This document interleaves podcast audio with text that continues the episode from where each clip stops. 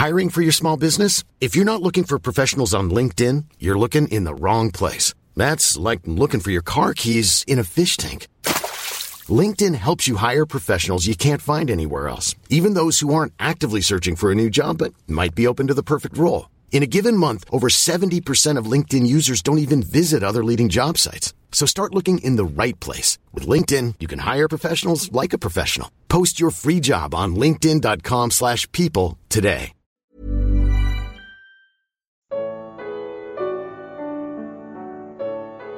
Porque o crente espera a vida, e o incrédulo a morte. Primeira carta aos Tessalonicenses capítulo 4. Comentário de Mari Persona. A primeira pior coisa que aconteceu com a raça humana foi a queda, quando o homem caiu em pecado e foi então quando a, a sua perdição se introduziu na criação. A partir daí, os homens morrem e são condenados. E essa é a segunda pior coisa que pode acontecer para um ser humano: ser condenado eternamente. Uh, primeiro, morrer que nós sabemos que é algo que é estranho aos interesses de Deus e é estranho ao próprio ser humano, ninguém gosta de morrer, né? Todos nós, por instinto, fugimos da morte. É instintivo. E aí a pior coisa, então, é depois de morto ainda receber a condenação eterna por nossos pecados. Mas apesar do pecado, apesar da, da ruína causada pelo pecado, Deus não ia deixar de ter a palavra final. Ele não ia deixar uma situação em que uh, Satanás tivesse a, a primazia, ganhasse no final do jogo. Não, Deus tinha algo mais, que iria além da morte. E é bonito, nós vemos nesse versículo 18 Portanto, consolai-vos uns aos outros com estas palavras. E ele está basicamente falando aqui de pessoas que morreram. Quando ele fala no, no versículo 13, para que não vos entristeçais como os demais que não têm esperança. Então a esperança do crente é a vida, nunca a morte, é a vida. E Deus deixou claro isso quando lá no começo, logo no princípio, depois que depois que Caim matou Abel, uh, Eva tem um novo filho, chamado Sete. Isso está lá em Gênesis. E ela fala que Deus então deu uma nova semente a ela, no lugar de, de Abel, que Caim havia matado. E aí Sete teve um filho chamado Enos. E aí se começou a invocar o nome do Senhor, é o que fala lá em Gênesis então Deus, daquela morte de, de, de Abel, ele trouxe vida, ele trouxe adoração, ele trouxe glória para Deus. E a, a morte, de, o, o sangue de Abel até hoje fala, até hoje comunica, não só que, que a morte entrou no mundo, não só que o homem é mau até a medula, mas que Deus, daquela morte, Deus ainda tira vida. Deus tirou bem. E, e, nós vamos ver esse princípio ao longo de toda a palavra de Deus. Em, tem um versículo em João, capítulo. Eu acho que é 13. Se o grão de trigo não cair, permanece ele só, mas se, se o grão de trigo não morrer, permanece ele só.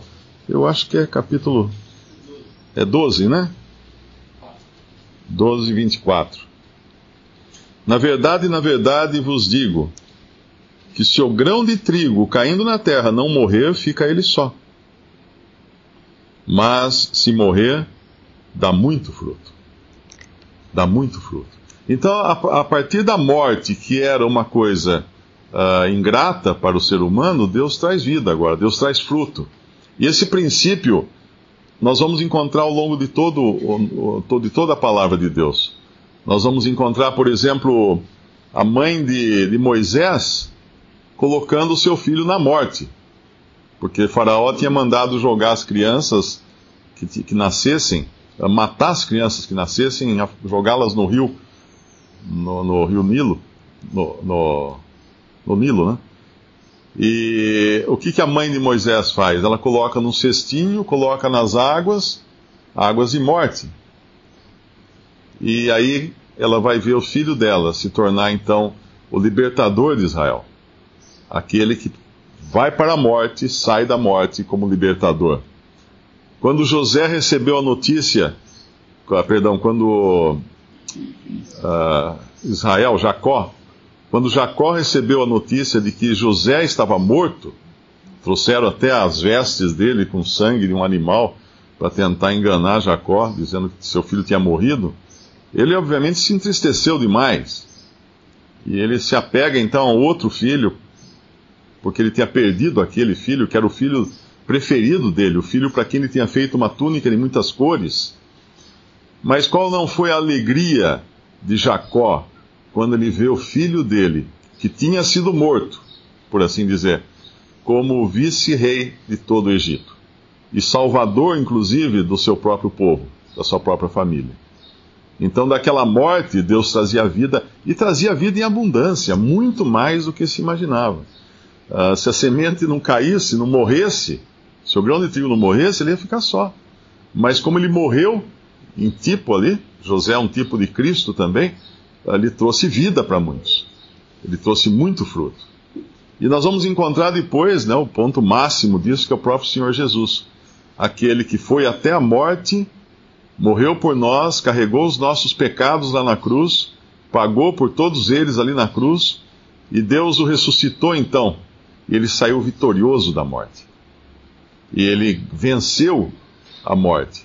E ele venceu Satanás aquilo que aos olhos do, do, do inimigo, do diabo, poderia parecer a, a sua vitória e a derrota do Filho de Deus, foi ali que ele foi esmagado. A sua cabeça foi esmagada como havia sido prometido no Éden prometido a respeito de Eva, que ela teria, da, da descendência dela, viria um que seria mordido pela, uh, pela serpente, né? seria picado pela serpente, mas que esmagaria a cabeça da serpente. Quando alguém quer uh, eliminar qualquer possibilidade de uma serpente fazer mal, tem que esmagar a cabeça dela, porque é na cabeça que está o veneno. Um escorpião tem um veneno na sua cauda, mas a serpente tem o um veneno na cabeça, é nas suas presas. E ali então, na cruz, Satanás teve a sua cabeça esmagada. Ele agora uh, ele não consegue mais picar, né, por assim dizer. Na verdade, o antídoto foi ali conseguido na cruz. Isso foi prefigurado também naquela cena em que, em que os israelitas no deserto, Moisés mandou fazer uma serpente de bronze e levantar na haste de uma, numa haste, numa vara, para que todo aquele que fosse picado pelas serpentes que invadiram o acampamento pudesse olhar para aquela serpente de bronze e serem curados das suas feridas. E assim, Cristo hoje é o antídoto para o pecado. É aquele que nós olhamos para ele por fé e somos curados do pecado, somos salvos do pecado e da morte. E a morte, na verdade, para nós é, é, apenas um ganho, como Paulo fala na sua epístola. Ele fala assim: para mim, para mim, o viver é Cristo e o morrer é lucro ou é ganho. E como o irmão leu na passagem de, de 2 Coríntios 5, né? Nós hoje estamos morando numa barraca. Tabernáculo é uma barraca, é uma tenda. Quando nós passamos na estrada, vemos pessoas, às vezes, que não têm onde morar, né? Acampadas assim na beira da estrada, em algum lugar, naquelas barracas, né? É aquilo ali, aquela é a nossa condição hoje. Eu acho que ninguém inveja isso quando vê um acampamento de, de, de sem terra, por exemplo. Porque todas aquelas pessoas que estão ali acampadas, o desejo delas é ter uma casa. É ter uma casa de tijolos, uma casa firme, uma casa definitiva. Aquela situação é, é provisória. E que triste quando às vezes nós nos agarramos à barraca, né? E achamos que está ótimo viver acampado. Mas na verdade não, essa é uma situação provisória para nós. Deus tem algo mais. E se vier pela morte do nosso corpo, bem, nós vamos ressuscitar depois, como fala a passagem. Se vier pelo arrebatamento, pela transformação dos nossos corpos, também, ótimo, nós vamos também ser transformados e receber um corpo glorioso um corpo, a semelhança do corpo que o Senhor Jesus tem hoje no céu. Hoje existe um homem de carne e ossos no céu. Uma verdade que muitos cristãos ignoram, que existe um homem de carne e ossos no céu. E quando nós ressuscitarmos, nós teremos carne e ossos. A ideia de que a matéria é algo ruim e pernicioso é uma ideia das religiões orientais, nunca da Bíblia. As religiões orientais impregnaram o cristianismo com a ideia de que se você eliminar a matéria, você fica bem. Né? Então, uh, acreditam que depois da morte a pessoa se transforma num ser translúcido, um ser espiritual brilhante, alguma coisa assim. Mas, na verdade, quando Deus criou a matéria da qual foi feito o homem, ele falou: é bom. E quando criou o homem, é muito bom. Ele declara lá em, em Gênesis. Então Deus não ia afirmar isso de que a matéria teria sido ruim. Não. O que aconteceu é que a matéria que nós conhecemos hoje foi sim uh, detonada pelo pecado.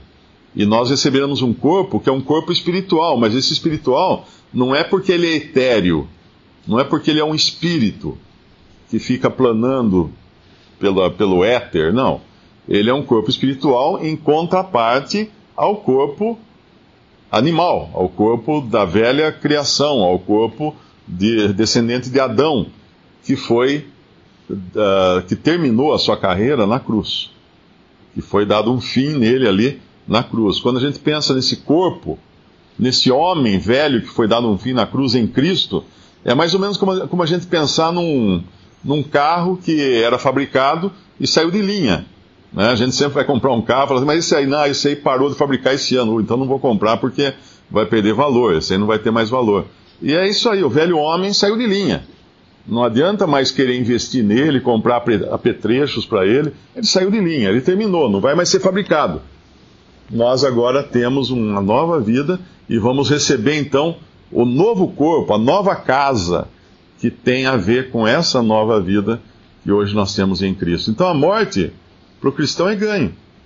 E se muitas vezes nós achamos que as tribulações, as dificuldades desse mundo, que podem até chegar ao ponto cume né, da morte, uh, são, são ruins para o cristão, nós devemos lembrar que não, o Senhor prometeu, o Senhor avisou: no, no mundo tereis tribulações. E quando nós olhamos lá em 1 Pedro, podemos até ler, 1 Pedro capítulo, capítulo 2, primeiro, versículo 19. Porque é coisa agradável que alguém, por causa da consciência para com Deus, sofra agravos, padecendo injustamente.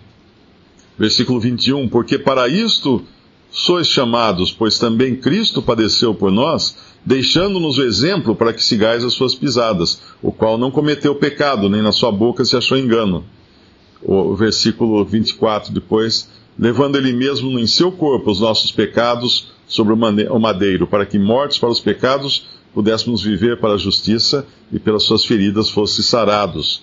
E agora o capítulo 4, versículo 12: Amados, não estranheis a ardente prova que vem sobre vós para vos tentar, como se coisa estranha vos acontecesse. Mas alegrai-vos no fato de serdes participantes das aflições de Cristo para que também na revelação da sua glória vos regozijeis e alegreis.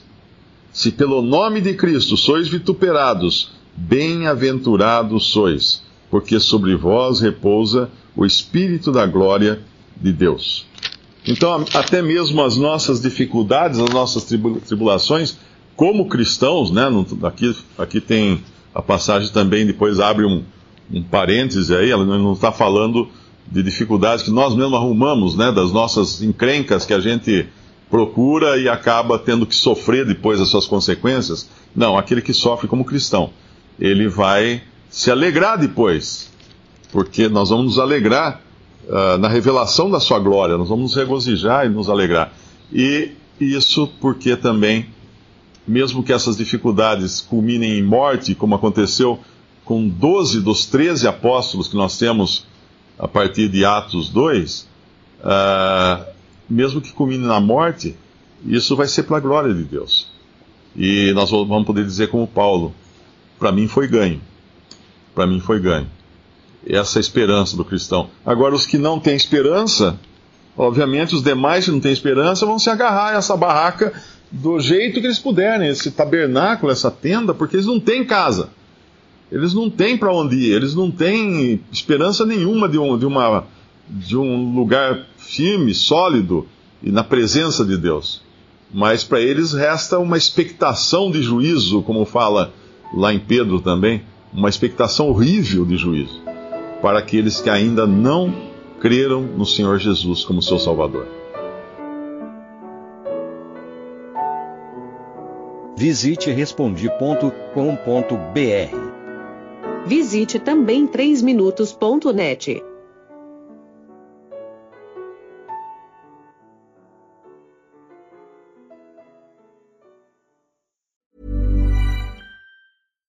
When you make decisions for your company, you look for the no-brainers. And if you have a lot of mailing to do, stamps.com is the ultimate no-brainer. It streamlines your processes to make your business more efficient, which makes you less busy. Mail checks, invoices, legal documents, and everything you need to keep your business running with stamps.com. Seamlessly connect with every major marketplace and shopping cart.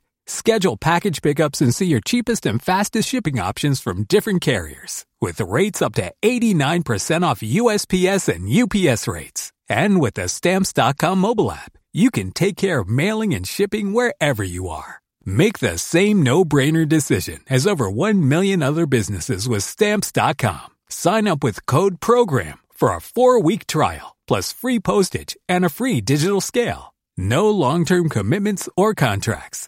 That's stamps.com. Code program.